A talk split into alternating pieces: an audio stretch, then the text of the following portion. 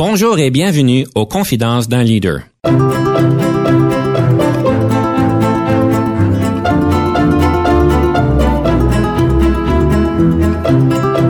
Ici Denis Lévesque, coach en leadership. Nous avons donc l'honneur et le privilège de recevoir en studio des leaders qui ont marqué leur communauté afin d'apprendre de leur expérience et de s'inspirer de leur sagesse. J'ai des parents qui étaient très impliqués dans le milieu communautaire, des parents qui ont été victimes d'injustice aussi. J'ai compris le poids de l'injustice sur une personne. Bienvenue à Confidence d'un leader. Ici Denis Lévesque j'ai le plaisir encore une fois de parler de leadership. Aujourd'hui, on a tout un beau cadeau pour vous parce que notre invité est bien spécial. Trois mots que j'ai retirés dans sa rétroaction. Elle est connue comme étant très compétente, intègre et surtout pleine d'énergie. Elle est directrice générale de Copa National en ce moment. Elle a été directrice générale de la Fédération acadienne de la Nouvelle-Écosse. Elle a été directrice générale de Réseau Santé Nouvelle-Écosse. Elle a même une maîtrise en études française et elle est membre du comité exécutif et le comité des gouverneurs de l'Université Sainte-Anne et une experte sur la comité d'experts en matière de droit linguistique du programme de contestation judiciaire. Alors, beaucoup de choses, il va y avoir beaucoup d'énergie. Bonjour et bienvenue en studio, Madame Marie-Claude Rioux, directrice générale de COPA National. Bonjour, Denis. Peut-être on peut commencer avec le contexte de travail. C'est quoi le COPA National exactement? Le COPA National, c'est un organisme euh, qui est situé en Ontario, mais qui a des visées nationales depuis deux ans seulement. Alors, on se donne le temps d'étendre et de faire notre stretching, n'est-ce pas, pour être en, en forme sur le plan national. C'est un organisme dont la mission vraiment est la prévention de la violence, des agressions et de l'intimidation à l'endroit des enfants. Et on fait ça en outillant les enfants, mais en outillant également les parents, les enseignants et tous ceux qui sont aptes à aider les enfants qui vivent des situations de violence, d'intimidation et d'agression. Qu'est-ce qui aurait été une chose qui pourrait peut-être surprendre la, population qu'on n'est pas au courant dans ce domaine-là? Vous savez, j'ai été maman, mais je suis encore maman, mais quand j'étais maman d'un jeune garçon, je lui disais, fais attention aux étrangers ne parle pas aux étrangers. Ce qu'on réalise pas, c'est que la majorité de la violence, de l'agression et de l'intimidation à l'endroit des enfants se fait par des personnes qu'on connaît. Et on parle de la majorité, on parle de 85% C'est énorme. Et l'autre chose qu'on ne fait pas non plus avec les enfants, c'est qu'on leur dit pas comment se défendre hmm. si quelque chose comme ça devait arriver. C'est ça le but du COPA. Le but du COPA, c'est vraiment d'éduquer les gens en matière de, de violence, d'agression, d'intimidation, mais aussi de, de, faire comprendre que ça se produit chez nous, ça. Et il faut être particulièrement vigilant, mais surtout, surtout, il faut donner à nos enfants des outils pour qu'ils soient en mesure de se défendre. Ils connaissent leurs droits, leur droit d'être en sécurité, leur droit d'être fort, forte et fort, d'être libre également. Alors euh, voilà, je pense que ça, c'est quelque chose qu'on ne réalise pas assez. Quel serait peut-être le meilleur avis que vous pourriez donner aux parents pour donner à leurs enfants pour savoir comment se défendre? Leur apprendre à dire non. Hmm. C'est simple, hein? Et ça, c'est à la portée de tout le monde. Dès la maternelle, on apprend aux enfants à dire non. Pourquoi? Parce que c'est une, façon de les autonomiser. C'est une façon de leur apprendre la prise en charge, leur responsabilité à eux. C'est une façon aussi de leur apprendre que quand ils se sentent pas en sécurité, quand ils se sentent pas forts, quand ils se sentent pas libres, ils peuvent et ils doivent dire non. Alors c'est un truc tout simple, tout bête, mais vous, savez, comme moi, qu'il y a beaucoup d'enfants qui ont peur de s'exprimer. Nous, on travaille sur cette façon de le faire. C'est les trucs qu'on donne, mais je pense que le truc le plus important, c'est d'apprendre à dire non. C'est tellement important et évidemment, c'est quelque chose qui est important pour le restant de notre vie. Même en tant que leader aujourd'hui, c'est important de savoir dire non. Je présume que la plupart des parents vont penser peut-être comme je le pensais dans le passé, ça n'arrivera jamais à nous, mais la fréquence de ces, de ces incidents-là, est-ce que je présume c'est quand même assez fréquent malheureusement? Oui, c'est fréquent. Vous savez, il y a un épisode de violence, et je prends les femmes en particulier, un épisode de violence sur dix seulement qui est rapporté à la police. Alors, les chiffres sont astronomiques et les coûts à la société aussi le sont. On parle de milliards de dollars, que ce soit en counseling, en services juridiques, en, tout autre service connexe, et le temps perdu aussi, le temps perdu au travail, etc. Alors là, je parle des adultes. Maintenant, qu'en est-il des enfants? Ben, c'est la même chose. Et ça laisse des séquelles et des cicatrices à vie, ce genre d'incident-là. Alors, oui, ça existe et ça sert à rien de porter des œillères et de faire semblant que euh, cette situation-là n'arrive qu'aux autres. À ce point-ci, j'aimerais vous inviter de se concentrer sur notre prochain segment, la question de perspective, une opportunité de pouvoir, si on peut dire, débattre un sujet sur le leadership. Alors, Madame Rio, si je comprends bien, vous allez dire que les bons leaders ne doivent pas avoir l'expérience de l'industrie avant d'assumer un poste de cadre supérieur. Est-ce bien ça? C'est la position que je défends. Alors, je vous donne trois minutes. Pour moi, un leader, c'est d'abord et avant tout des, des, qualités personnelles. Et le leadership, donc, est intrinsèque. Et le reste, ça s'apprend. Je vais donner l'exemple, mon exemple personnel. Moi, j'ai été euh, directrice générale de la Fédération des parents acadiens de la Nouvelle-Écosse. Je n'avais jamais siégé à un conseil d'administration. J'avais jamais demandé de demande, de, j'avais jamais préparé de demande de financement. Bref, les habiletés d'un gestionnaire, là, je ne les, je ne les savais pas. Je ne les avais pas. Par contre, je crois que quand on m'a embauché, c'était peut-être parce qu'on voyait des qualités de leadership chez moi.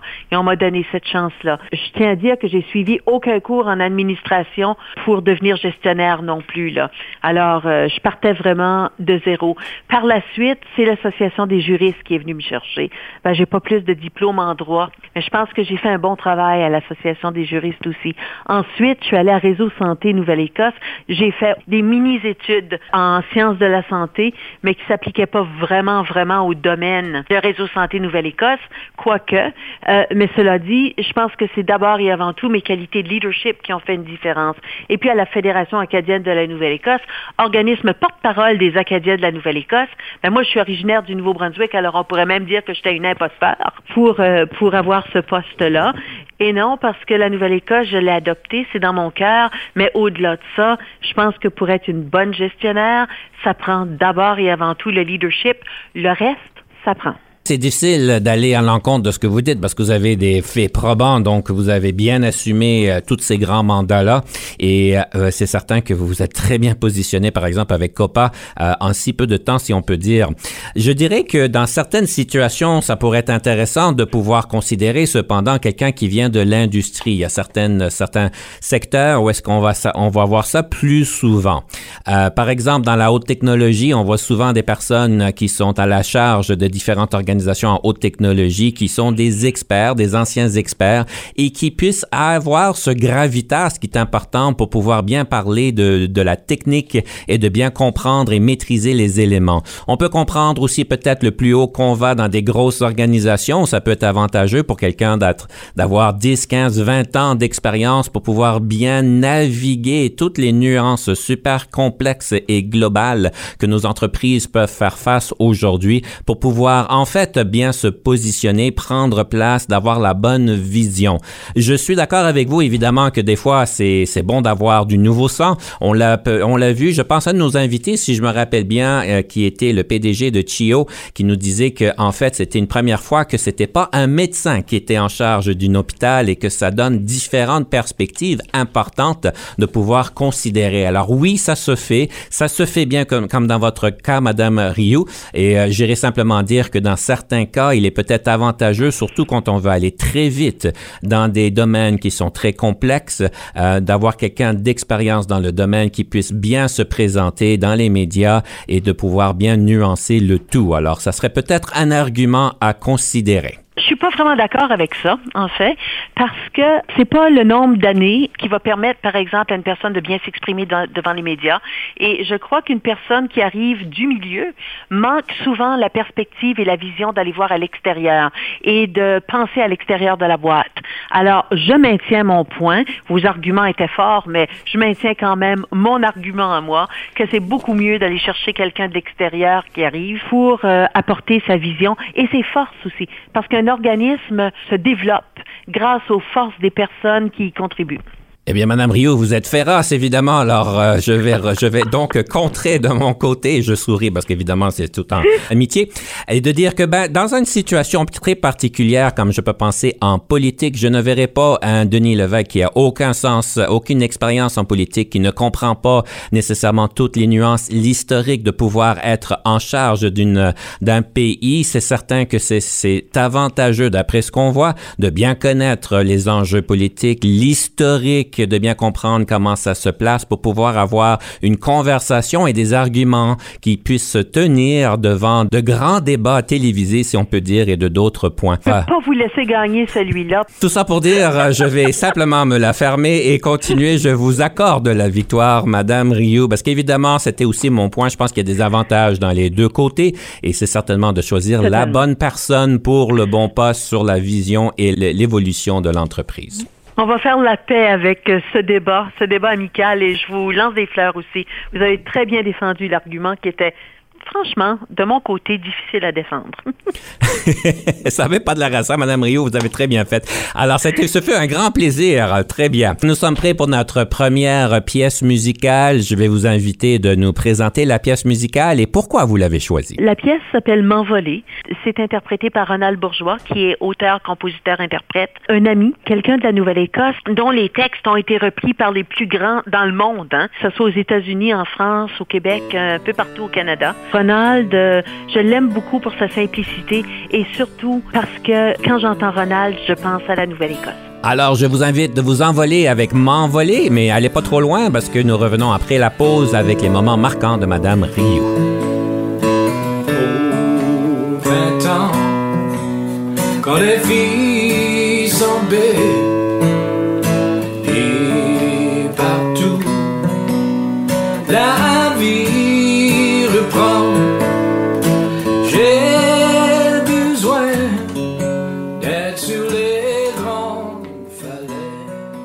Denis Lévesque. Si vous cherchez l'excellence en leadership, nous sommes intéressés à vous parler. Venez nous visiter à solutionoptigestion.ca.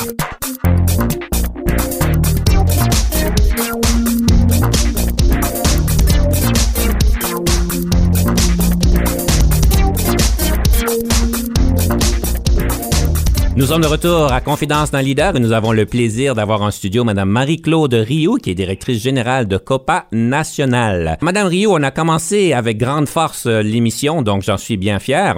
Et là, on va creuser un petit peu plus loin en vous posant la question sur les moments marquants de votre développement en leadership.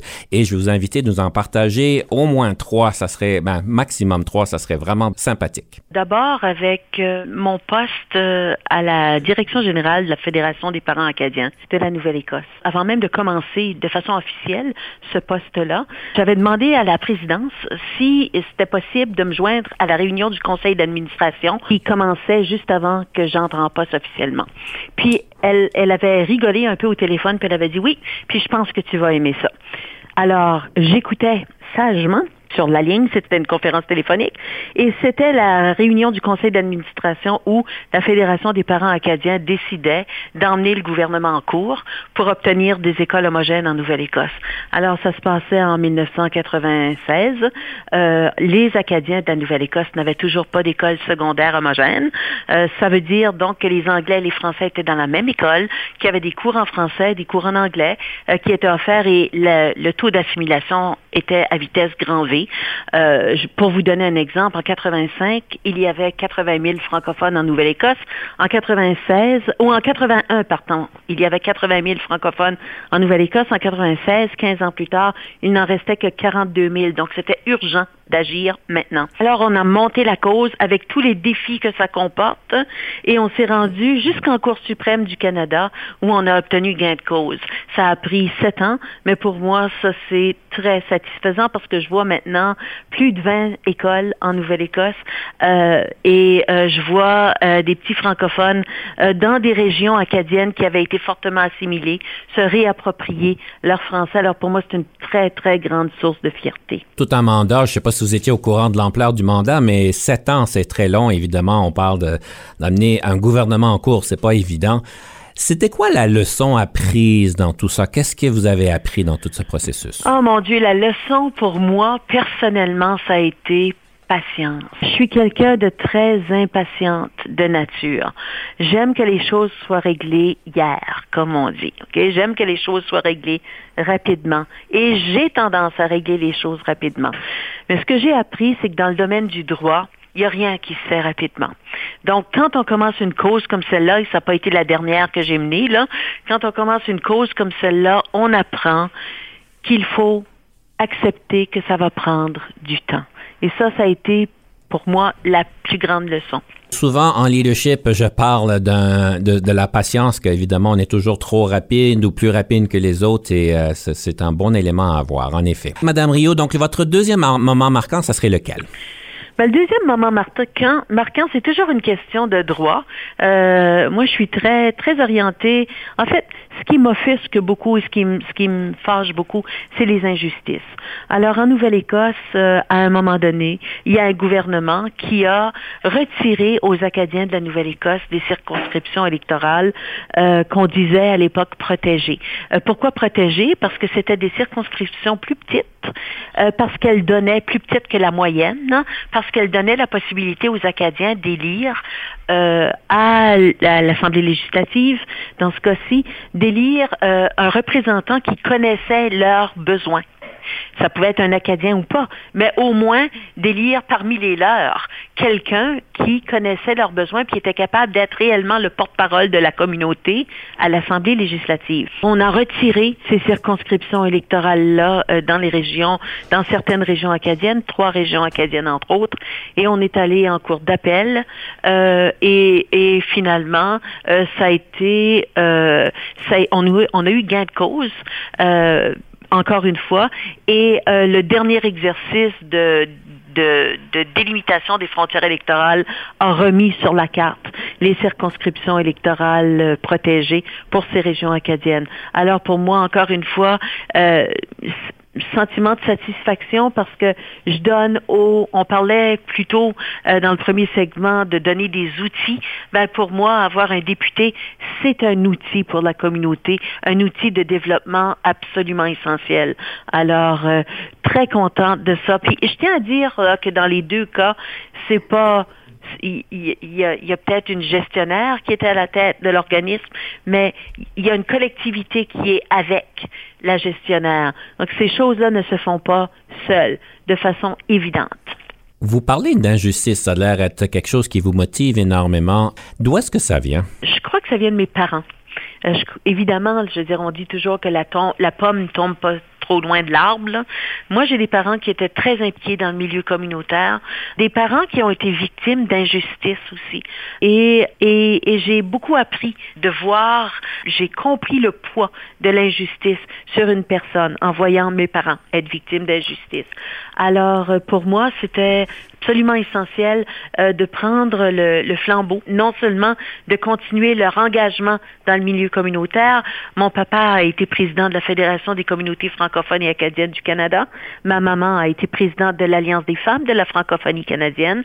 Alors, pour moi, c'était important de prendre le flambeau, de porter ce flambeau-là et surtout, surtout, de dénoncer les injustices. Pour moi, c'est quelque chose de, de très fort et de très viscéral.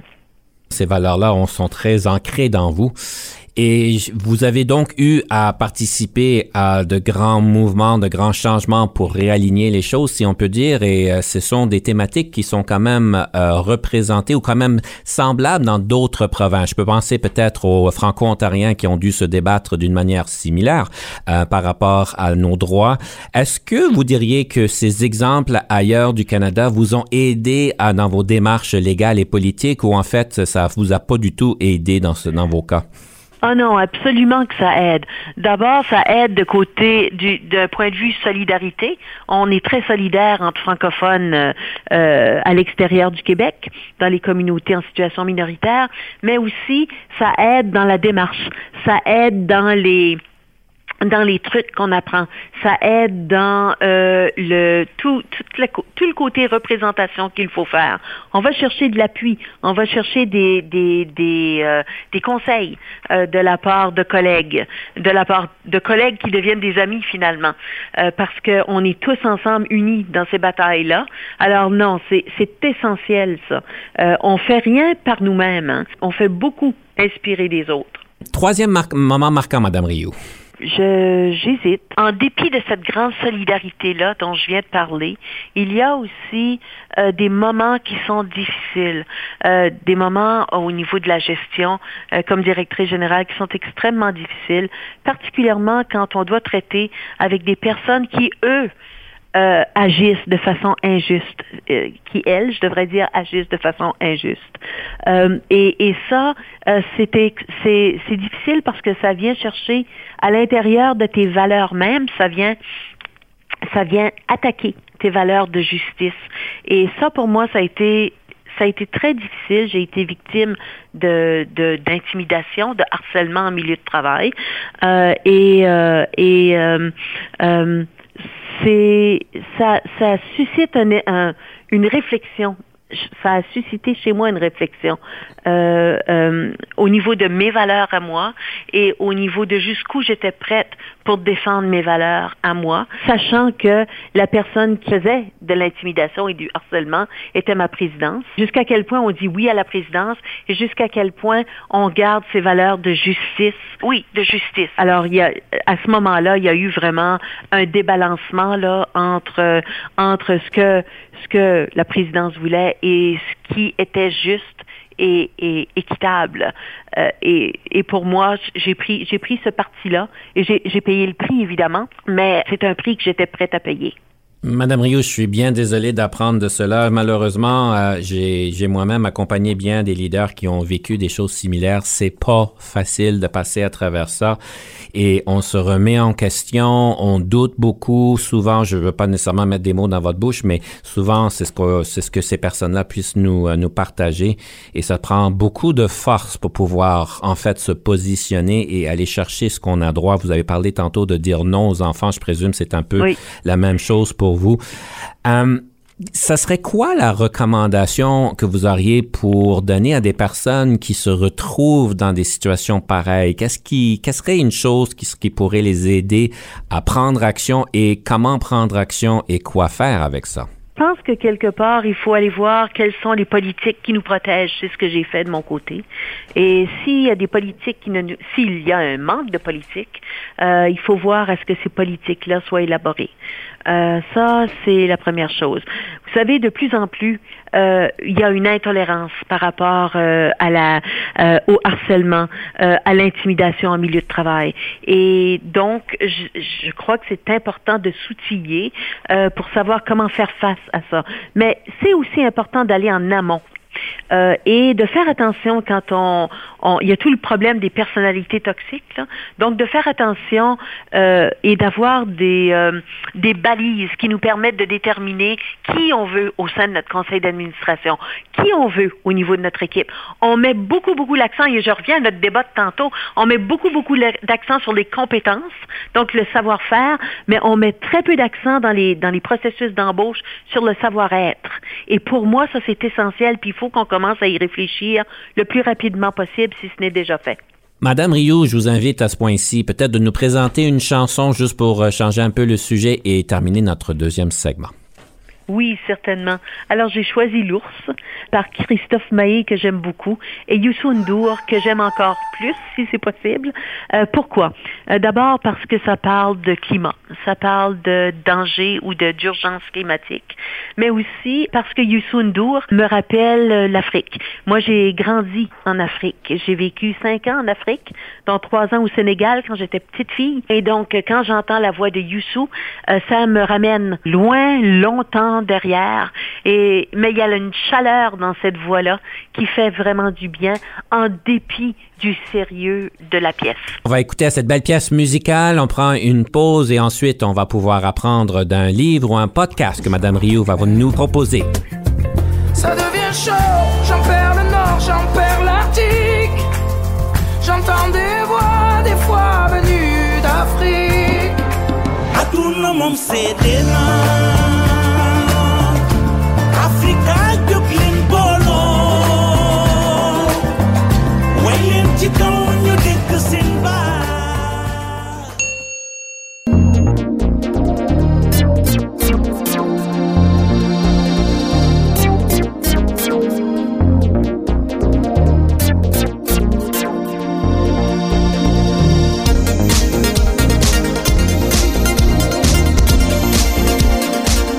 de retour à Confidence d'un leader avec Marie-Claude Rio, directrice générale de Copa National. Madame Rio, j'ai toujours le plaisir de parler de livres ou de podcasts, une ressource qui peuvent aider à nos auditeurs à pouvoir continuer leur cheminement leadership.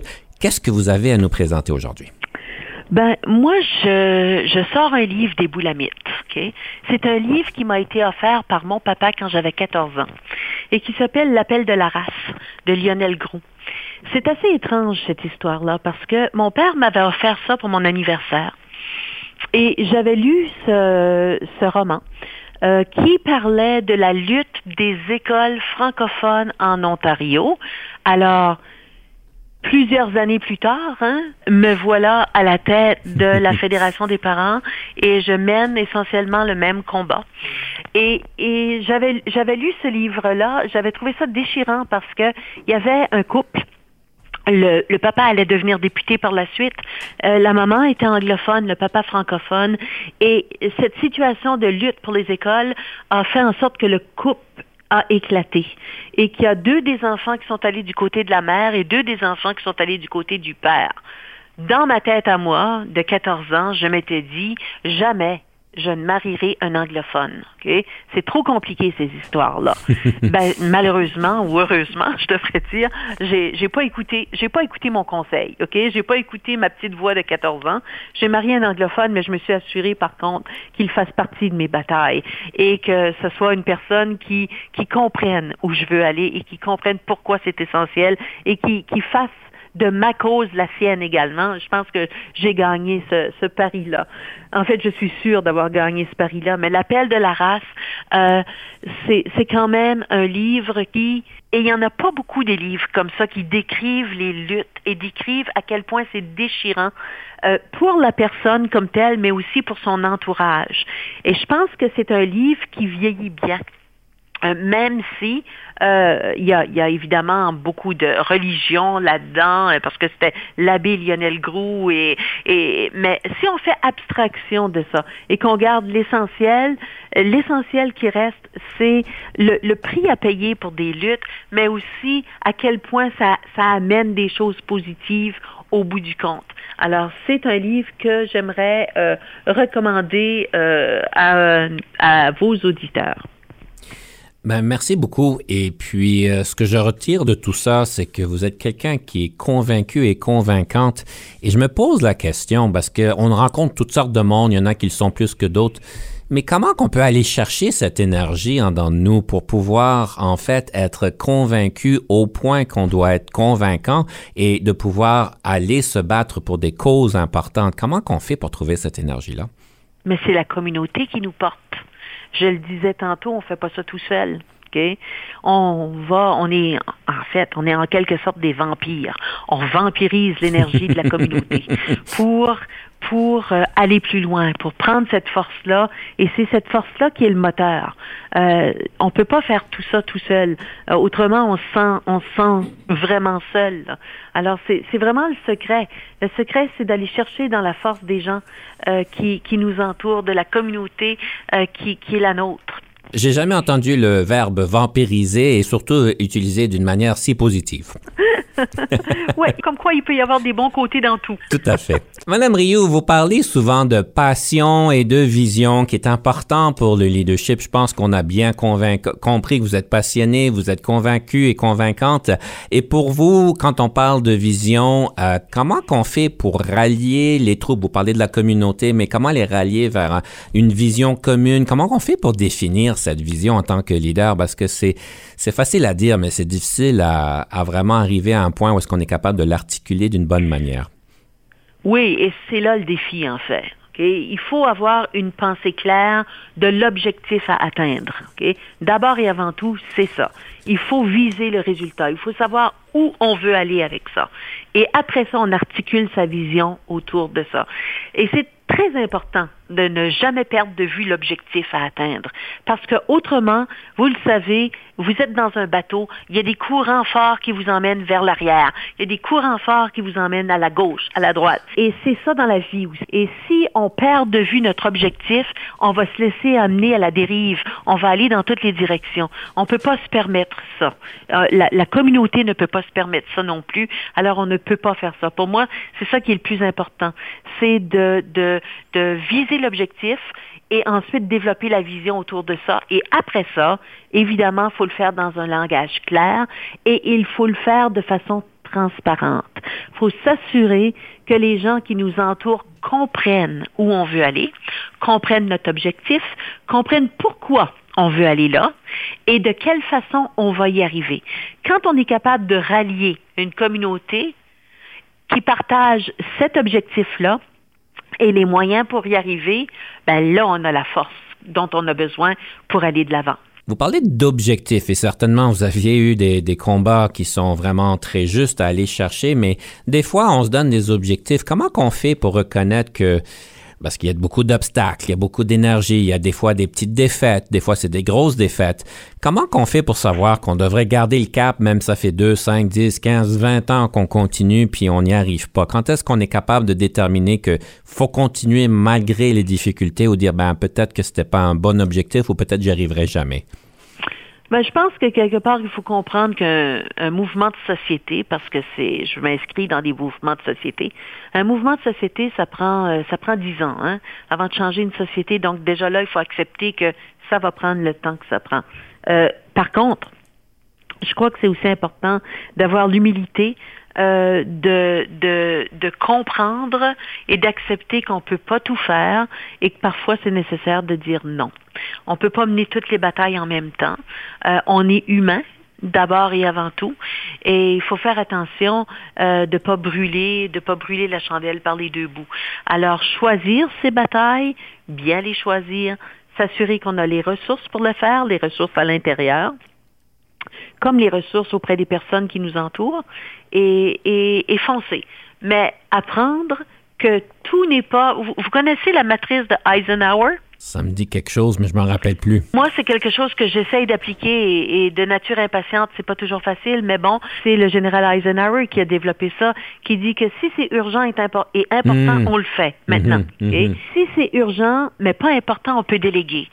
Si c'est important mais pas urgent, ben on peut mettre ça sur notre liste de choses à faire. Et si c'est pas, pur- pas urgent et pas important, ben vous savez qu'est-ce qu'on fait avec ça là. On laisse tomber, ok? Mais quand on est gestionnaire, on a la tendance de tout vouloir mettre dans le panier du urgent et, et important. Et, et il faut faire attention à ça. Alors ça c'est peut-être euh, c'est peut-être une réflexion aussi à avoir. Je savais pas que ça s'appelait la matrice de Eisenhower parce que Steve- Monsieur euh, Stephen Covey, dans les années 80-90, a rendu cette matrice très populaire. Évidemment, il se l'est un peu acquéri, si on peut dire. On y fait référence souvent, mais je l'ai jamais entendu de ce côté-là. Donc, euh, Oui. vous m'apprenez quelque chose sur le leadership. J'ai pas cette prétention là. J'en ai beaucoup à apprendre. Madame Rio, est-ce que vous êtes prête pour la fameuse rafale? Allons-y. La différence entre le leadership et la gestion. C'est pas facile. Le leadership, c'est une, une équipe avec nous. La gestion, c'est uniquement faire son travail tout seul. Quelle marque de voiture conduisez-vous? Volkswagen, Votre passe-temps préféré? la musique, Quel est le sens de l'argent pour vous? zéro. Gauchère ou droitière? Gauchère et fière de l'être. Même si ça suppose des maladresses et euh, des blessures à l'occasion. Le yoga au travail, est-ce approprié? Totalement. Votre meilleure question d'embauche que vous posez au candidat. Qu'est-ce que vous avez à apporter à l'organisme? Votre meilleur conseil en gestion de carrière. L'empathie. Le leadership au féminin, est-ce que cela existe? Absolument. Votre application favorite sur votre téléphone intelligent. Twitter.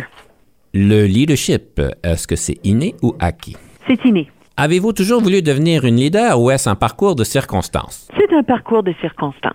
Avez-vous déjà travaillé avec un ou une coach? Si oui, qu'est-ce que ceci vous a donné? Non, en fait. et j'aimerais bien. La meilleure formation en leadership que vous avez jamais eue? En fait, euh, quand quelqu'un nous a mentionné en passant comme ça lors d'une session où je participais, la matrice de Eisenhower, pour moi, ça a ouvert plein de portes. En tant que leader, qu'est-ce qui vous frustre au travail? L'incompétence. Qu'aimez-vous préparer à manger le plus et le plus souvent? J'ai le droit de répondre tout. Tout manger, tout préparer et le plus souvent possible. Que pensez-vous du partage des tâches domestiques? Égal, égal. 50-50. Votre couleur préférée? Le vert, Votre film préféré? c'est davantage euh, des films qui font réfléchir, des, des films à leçon, je devrais dire. Vos forces? Euh, pardon? Vos forces. Évidemment, c'est pas l'écoute, là, parce que je vous ai demandé de répéter. Intégrité.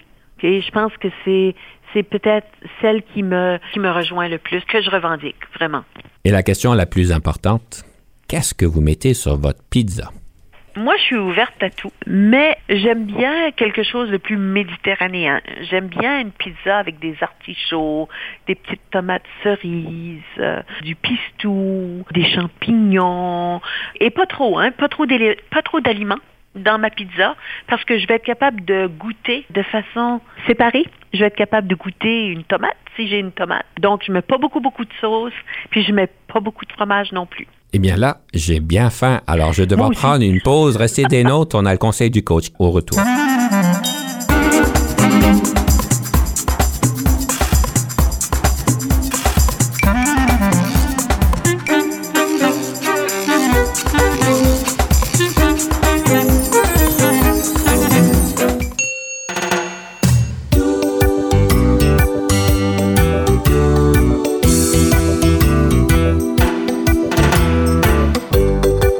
Retour à Confidence d'un leader et c'est le temps du conseil du coach. Aujourd'hui, j'aimerais vous inviter à considérer vos processus d'embauche et comment s'assurer qu'on ait des bons employés qui puissent être en fait dans notre organisation. Comme vous savez, il y a bien des statistiques qui disent qu'est-ce qui se passe quand on n'a pas embauché de bonne manière.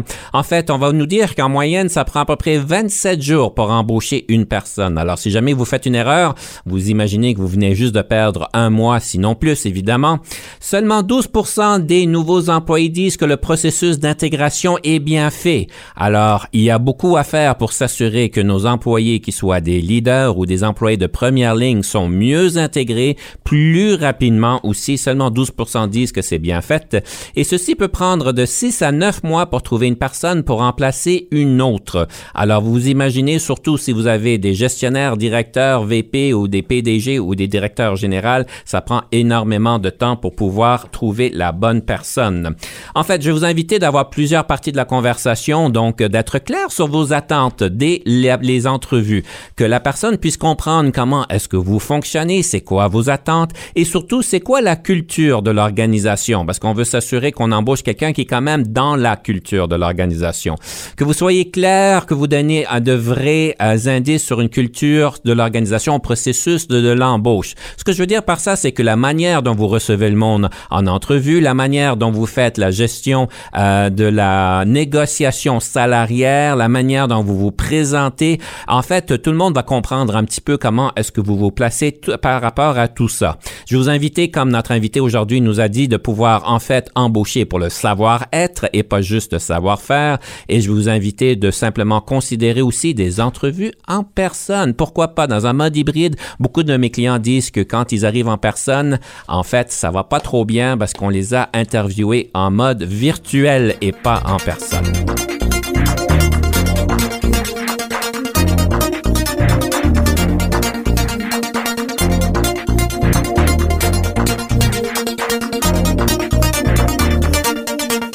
Madame Rioux, je sais que vous avez beaucoup d'expérience quand même dans le domaine. Je vous invite de réagir à ce que je viens de dire. Ce sont d'excellents conseils et particulièrement la question de prise en charge de, de l'employé et de l'intégration de l'employé au sein de l'équipe. Ça, je pense que c'est crucial.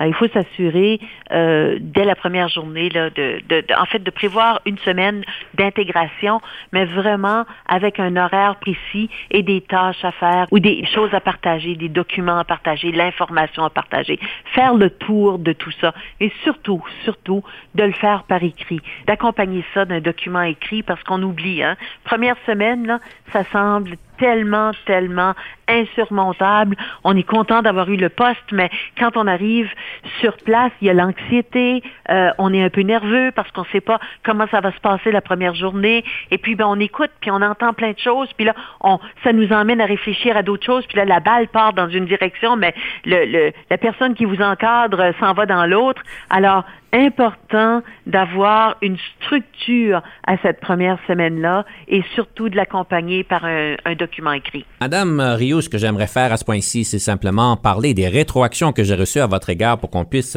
creuser un petit peu. En fait, j'ai reçu de belles, belles rétroactions à votre égard. On dit même que vous êtes, comme j'ai mentionné au début de l'entrevue, non seulement une personne compétente et pleine d'énergie, mais aussi intègre. Je trouve ça intéressant que vous avez mentionné vous-même que, en fait, l'intégrité est importante pour vous. Donc, on sait que l'intention et l'impact est aligné, mais quand on parle d'intégrité, pour vous, ça veut dire quoi? Ça veut dire d'avoir, de déterminer ses valeurs, d'abord et avant tout, et de, de respecter ces valeurs-là.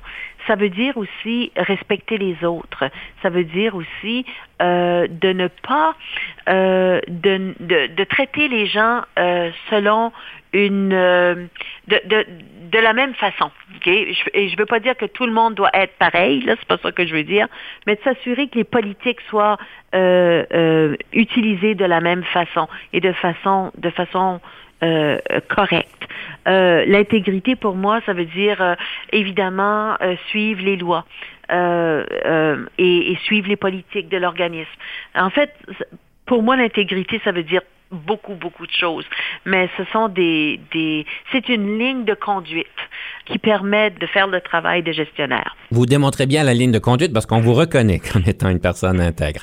Il semblerait que vous avez plusieurs livres qui s'en viennent. Alors, euh, deux titres qui m'ont été donnés sur des livres potentiels. Alors, le premier, c'est La médiocrité n'a pas sa place et le deuxième, c'est Ensemble qu'on y arrive. Alors, de quoi qu'on parle dans ces deux beaux livres? Oh mon Dieu Seigneur. C'est drôle, hein, parce que tantôt, je vous disais que euh, ce qui, ce qui m'irrite au travail, c'est l'incompétence. et, et, je sais, mais, mais cela dit, moi, je suis pas, je, je suis je suis pas une gestionnaire sévère, OK? Je suis quelqu'un qui, qui aime profondément les gens. J'aime m'entourer de, de, de, personnes et j'aime aussi euh, offrir des occasions de formation euh, à tout le monde. Donc, euh, et, et, pourquoi? Ben justement pour ça. Et la médiocrité pour moi, euh, et je comprends, je pense que je comprends qu'est-ce que cette personne-là voulait dire.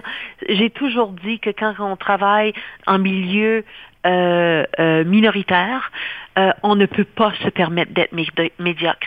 Il faut viser l'excellence toujours.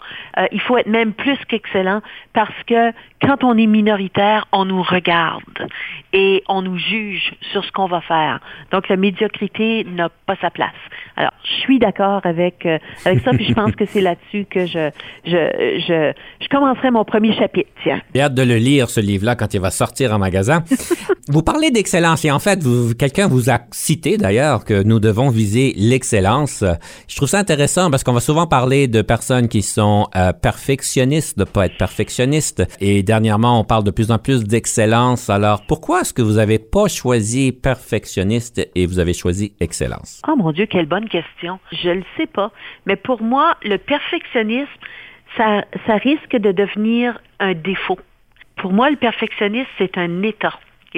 Si tu es perfectionniste, euh, c'est ta façon d'être et, et souvent c'est à notre détriment parce que on voit souvent des personnes qui cherchent la perfection, refaire et refaire et refaire et refaire, ils sont jamais satisfaits du travail qu'ils font, plutôt que de, de, de, de, déposer le travail et de passer à autre chose. Donc pour moi, perfectionniste, c'est un état, excellence, c'est un objectif.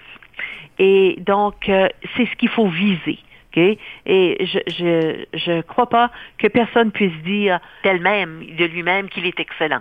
Mais on peut viser l'excellence, par exemple. Mais les gens vont dire qu'ils sont perfectionnistes.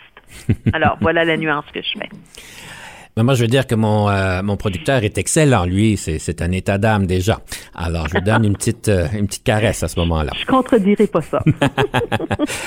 Quelqu'un m'a demandé de vous inviter de parler des défis que les leaders du secteur communautaire ont aujourd'hui. J'ai trouvé ça, ça a piqué mon intérêt.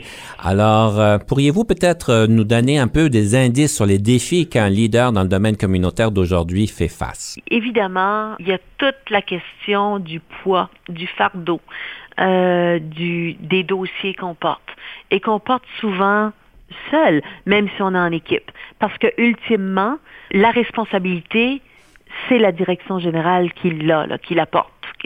Alors quand ça va bien, on donne le crédit à l'équipe. Et quand ça va mal, ben c'est nous qui portons ce fardeau-là.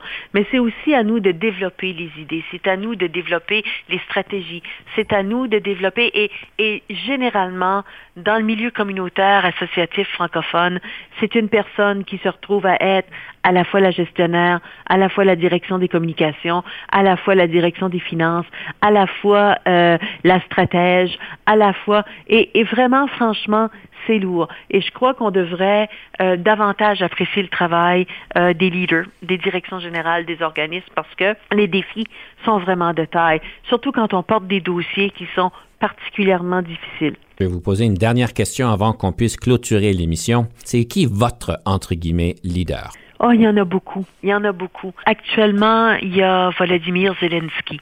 Euh, je pense qu'il inspire la planète au complet.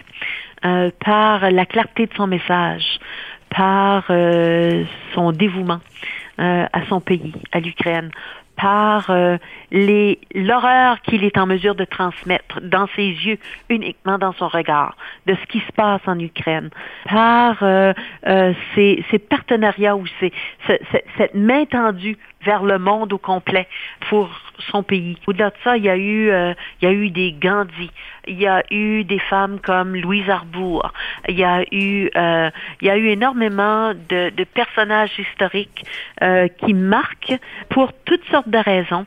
Surtout, je crois, plus je donne d'exemples, plus je réalise que peut-être le mot en commun, c'est résilience.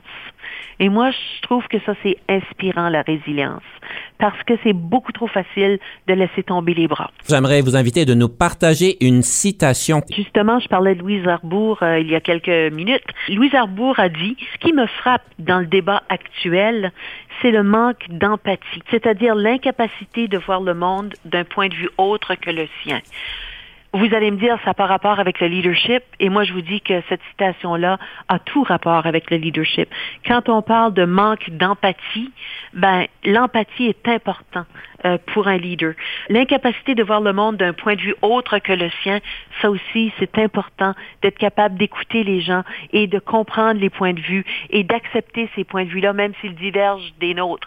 Ça, je pense que c'est des qualités de leader. L'empathie, l'écoute, l'acceptation de l'autre. Et dans cette citation-là de Louise Arbour, ben il y a tout ça. Très bonne manière de clôturer notre émission. Je vous invite de nous présenter la dernière pièce musicale. Pour moi, c'est euh, la chose la plus chère à mon cœur, c'est l'Acadie. Alors, Diaspora, quand je vois Diaspora, et c'est le titre de la pièce, chantée par Isabelle Roy, qui est une des plus belles voix de l'Acadie. Diaspora, ben, on parle de diaspora acadienne. On parle de toutes ces étoiles qui sont partout dans le monde et qui nous inspirent aussi. Alors, c'est euh, cette dernière pièce que j'aimerais offrir à vos auditeurs. Quel beau cadeau. Merci beaucoup, Marie-Claude, pour la belle conversation et le beau cadeau de la pièce musicale. Au revoir et on se reparle la prochaine fois.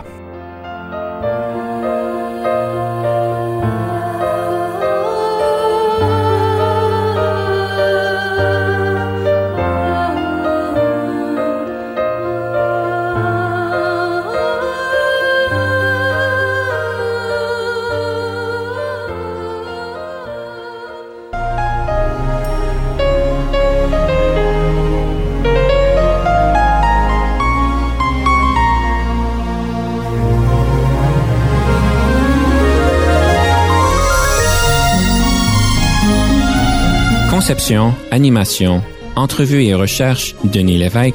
Montage et réalisation, Jean-Paul Moreau. Confidence d'un leader est une production et une présentation d'Unique FM 94,5.